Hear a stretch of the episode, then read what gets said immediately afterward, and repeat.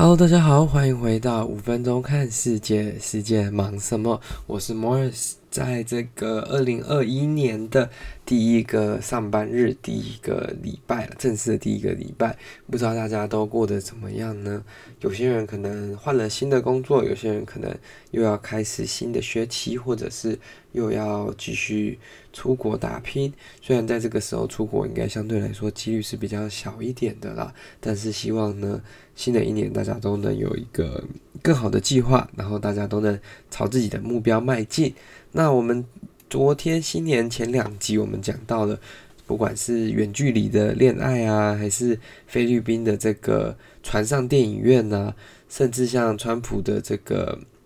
前川普的赌场，还有今年圣诞节最热门的这些礼物等等。那我们今天来看的是一些比较国际上比较重要的一些新闻啦。那我原本是想说，这个礼拜第一集就要给大家带来一些比较嗯主题性的东西，原本要讲一些关于资讯安全以及之前关于美国总统选举，虽然已经过了，然后基本上川普在十六天就会离开白宫。那那就是看看说会不会有什么样其他进展了。那那个我就想说先 hold 住。那我们最近可以先讲一些别的东西。好的，那今天呢要跟大家讨论的第一则新闻呢是来自 BBC。那我们今天要来讨论的这则新闻是关于。疫情之下呢，然后今年其实发生，去年呢发生了很多不同的事情嘛。那脱欧也终于正式的，就是落幕了。那这个会带给他们样什么样的变化跟改变，其实是很多人没有办法去想象的。因为以前在欧盟区里面的时候，基本上他们的生活是非常 interconnected 的，它是。非常的跟彼此连接，不管是从货物上啊、经济上啊、人们的教育，或者是像他们居住上，甚至医疗上各种方面，基本上是非常互补的。那在这个脱欧之后，基本上虽然英国最后的 terms 他们没有到硬脱欧那么硬，但是他们。他们协商出来的这个结果，其实还是相对来说对他们自己比较没有那么有优势的啦。跟以往在欧盟区里面，虽然你可能要呃每年要缴交很大的费用给欧盟，但是对贸易上跟你英国人民的一些权利上，其实是相对来说比较有优势的。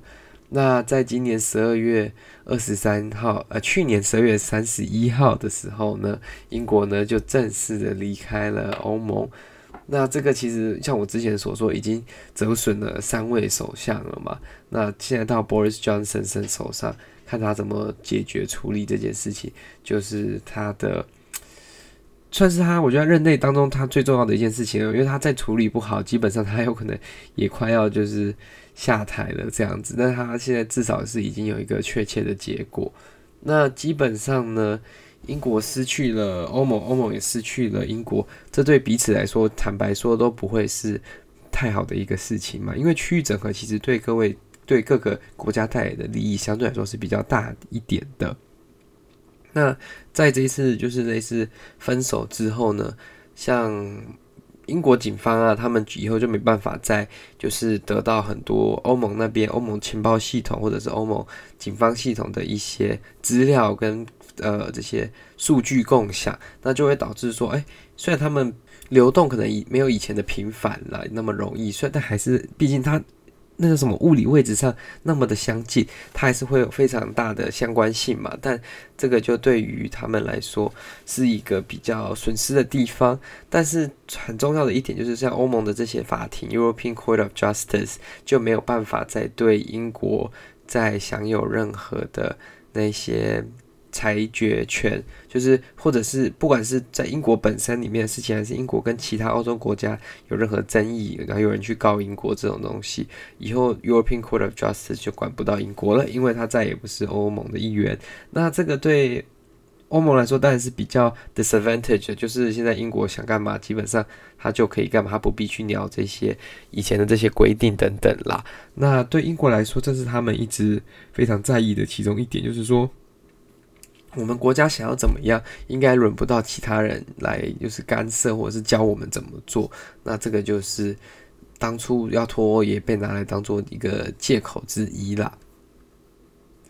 那虽然他们以前的这个非常自由的人流，就是跨境移动已经画上句点。但是，一月一号起呢，就是英国公民呢，只要到就是以前我们所谓的生根区域去旅行的话，也是可以免签证逗留九十天。那这些规定基本上就跟台湾人以后去生根国家是差不多的，除非有一点点。出了一点小小的不一样啦，那他们也是需要护照要有超过六个月，然后需要包括这些自己的保险等等的，就不像以前他们可能想要去欧洲，想去多久就去多久，基本上不会被受太大限制，而想去那里工作也是有比较容易的管道这样子。那这个他们原本拥有的这个。欧盟的医疗保险就是基本上就是作废，那以后呢，他们要有就是自己去购买自己的相关的健康保险来取代这样子。那对这个跨境旅游其实还有一点很大的影响，就是说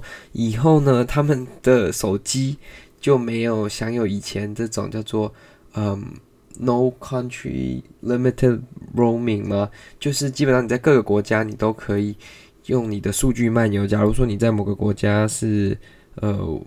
就是你有一个方案啦，那你今天到这个另外一个国家，你也是可以去使用它啊，不会有其他产生就是国外国际漫游的这种费用。但是以后的话，就是可能要看电信公司啊，还是看各个不同的这个国家来谈判说哦，要不要给彼此这样互惠的这种方案。那他们在过海关的时候，过移民关海关的时候，就不能再走以前欧洲公民的专属通道。以前是不管是欧洲，然后呃，欧盟的这些成员国，然后瑞士还有英国公民，他们会有一个就是专门的，就会像你回国的时候会有一个国人专用的那个那一个通道嘛。那他们接下来就要排就是 other citizens 这样子。还有在疫情当下哈，我大家很多其实不管要去哪里都会受很多的限制啊，因为每个国家都有不同的这些相关规定嘛。那这个国境基本上是锁的都越来越严格。那在这个去年的时候，欧盟基本上他们就有一些。呃，限制就是你如果没有太多呃没有符合的签证或者是资格，你就不能入境欧盟国家嘛。那现在这条呢，这条的这个规定也适用于英国护照的持有者，所以代表你如果是英国人，你现在要去欧洲欧盟区域内找你的亲朋好友，还是要去工作，还是有什么特别的理由？你之前东西可能放在那，还是你住在那，你现在回去拿，你之后可能就没有那么容易进得去，就是你可能还要再去办相关的签证等等这样子。那同样的呢，就是不管是在跨境旅游上面，你在你去求学、去工作或者是移民，基本上这些权利都是就是没有了啦。基本上以后呢，你都要办相关的签证，然后就是跟其他国家的人民做一样的这个申请，然后去拿新的居留证这样子。那贸易的部分呢，基本上是没有任何关税，但是他们会有一些手续啦，因为他们接下来就要做一些像。正常跨境的报关啊，那很多的其他商品也会要更符合他们的相关规定，因为会被检查得更严格嘛。那这些也包括像他们投资类的公司也是，那他们就没有这些优惠的待遇，那会要求更高的可能保证啊，还是更高的资格这样子。但对英国来说，他们现在就可以不用管欧盟，他们可以跟各个国家，就是其他国家享有这种。呃，他们可以自己去签订很多不同的贸易协定或者是外交协定，那就不用管欧盟了。那这个对英国来说有可能是一个好处，他可能可以跟就是对他们比较有利的这些国家去做这个贸易上的合作。那这个对英国来说可能会比之前在欧盟的时候好一点啦。嗯。那很有趣的事情是说，那个北爱尔兰嘛，它现在还是属于欧盟的一员。那北爱尔兰跟爱尔兰其实有陆地的连接嘛，它就会等于说它是英国跟欧盟 在一个领土上是会有一个边界上的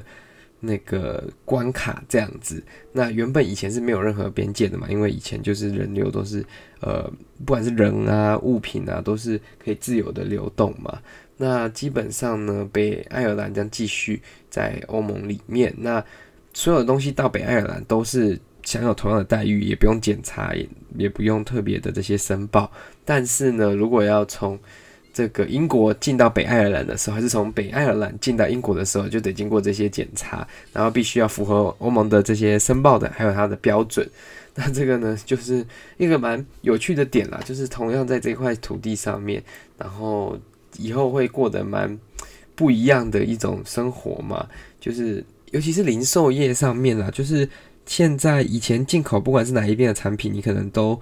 不会有太大差别，成本可能都差不多。但是以后呢，你可能进口的这个成本，你就会选择说，哦，我那我不要进口，我可能选择我们国内的这些产品会比较呃方便一点这样子。那其实英国脱欧对我们会不会有什么影响呢？我觉得相对来说，在一些贸易程度上也是会有影响的。那对学生在那边留学，基本上也是会有一些影响。你可能过去在英国毕业之后，你可能可以到欧洲找寻一些不同的机会。那未来这个就比较会受限制等等的。但短时间内，既然大家都没办法出国，好像也影响不大。但是希望这个疫情赶快落幕，我们才能尽快的，就是出国走走，然后让大家的生活恢复正常一点的情况。好的，那今天的这个新闻分享就到这里结束了啦。那欢迎各位到 Facebook 或 Instagram 上面找我一起讨论相关话题。那还有，对，如果你喜欢这个节目的话，麻烦你再将它分享给你的亲朋好友，这是对我们最大的动力了。谢谢您今天的收听，我们明天再见了，拜拜。